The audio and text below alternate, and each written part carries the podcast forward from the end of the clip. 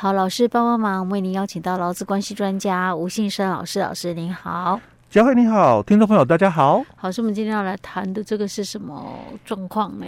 呃，这个是我自己有处理的一个实务的一个状况哦。嗯。但是因为这个问题的发生，哦，是在这个五月一号以前的。哦，就是职灾啊？哎，对，职灾哦。但因为它事情的发生哦，是在五月一号以前的哦。那为什么要特别强调发生是在五月一号以前？因为我们五月一号开始实施嘛，这个灾保法。是。那其实我们在节目里面哦，虽然这个灾保法详细的这个规范哦，还没有全部就是就绪哦。但我也一直在节目分享，就是跟听众朋友提到，尤其是针对于这个事业单位啦，哦，那当然劳工自己也要知道哦，劳工权益受损程度不高，嗯，但未来的争议真的非常的高，嗯。哦，因为我是这个劳工，我在职业工会加保，那因为早期嘛，因为我们。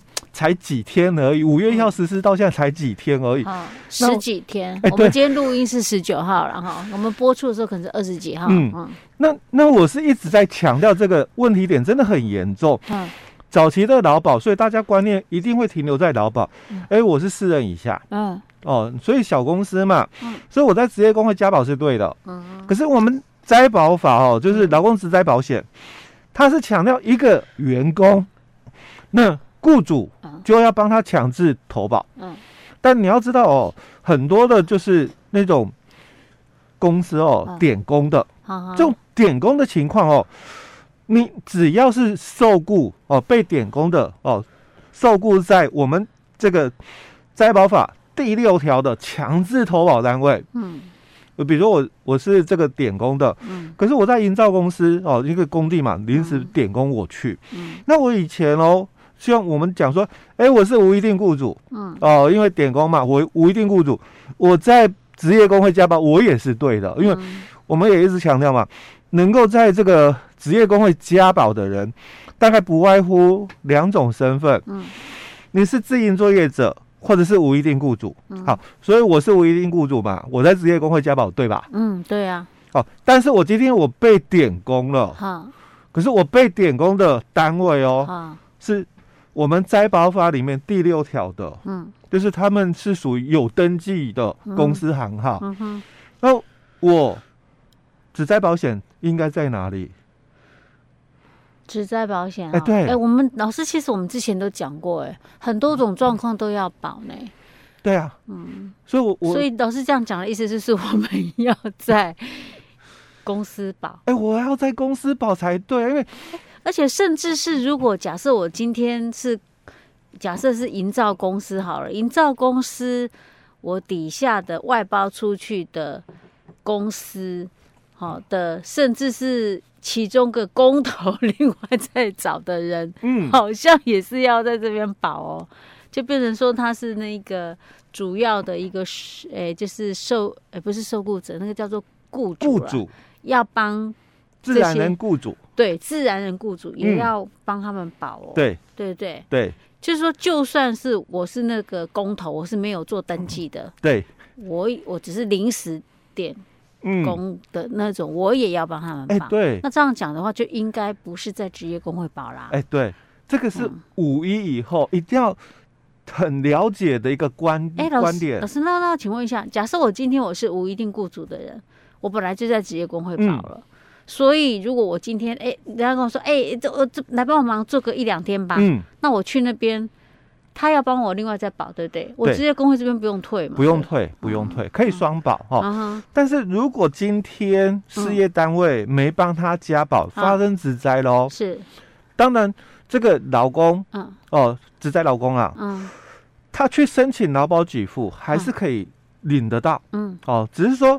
领到的一个方式不一样了，嗯，因为假如你是投保正确，当然没有身份的问题哦，嗯，但是因为你现在身份别不对，嗯，就是我我刚刚讲你是已经有所谓的这个第六条的这个受雇对象，嗯，你应该在事业单位投保，结果你在职业工会加保，嗯，好，那问题就来了，这个劳保局他就会认定嘛，嗯，你这个不符合这个加保的一个资格，我取消了。啊，但是因为我们的这个灾保法，嗯，他强调是没有保也可以有给付，是，所以你还是可以拿到给付哦。嗯，但是给付的内容，嗯，可能会不如。你在工会的一个情况，因为有可能我的投保在工会，我已经保到最高等级四五八零零，嗯，可是因为我们这个没有保的劳工哦，嗯、他不是用这个来做这个给付的一个认定标准，嗯、他是按照你有没有所谓的这个举证的一个薪资所得，嗯，如果你没有办法提出这个所得证明，嗯，那就按基本工资是。那如果你能够提出所得证明，啊、那就算说，哎、欸，我因为我说，哎、欸，我我有四万多块哦，所以我可以保工会四五八零零嘛，对不对？啊、那超过了我们平均投保薪资，是，那也只能就是给付到平均投保薪资。我印象中好像三万多块。哎、欸，对，三万三的一个集聚嘛，啊、因为是可能就在那，因为我们现在平均在那里，所以可能只能就是三三三零零是它的一个上限值。那它只有三个级就。基本工资，嗯，那上限值三三三零零哦。那如果你的所得证明是介于这个中间的，哦，嗯、那当然就按照你的所得的这个因投保级距哦，嗯、做给付的一个标准。那你可能就会跟你实际上的就是有落差，对，你的给付上会产生一个落差哦。嗯、好，那这个是其中一个，嗯，就是劳工的一个劳保给付的一个部。嗯、不过这一段哦，因为我们是指灾，嗯，哦，所以基本上。我也不担心，因为这个是雇主抵充的问题，是哦。但雇主他有可能就发生另外一个问题了，是，哎，你应保未保，所以我要处罚你。但你要知道哦，这个应保未保的处罚哦，除了就是两万到十万以外，嗯，还有一个就是劳保局给付给被保险多少的保险给付，我就跟你求偿，哎，我就跟你求偿。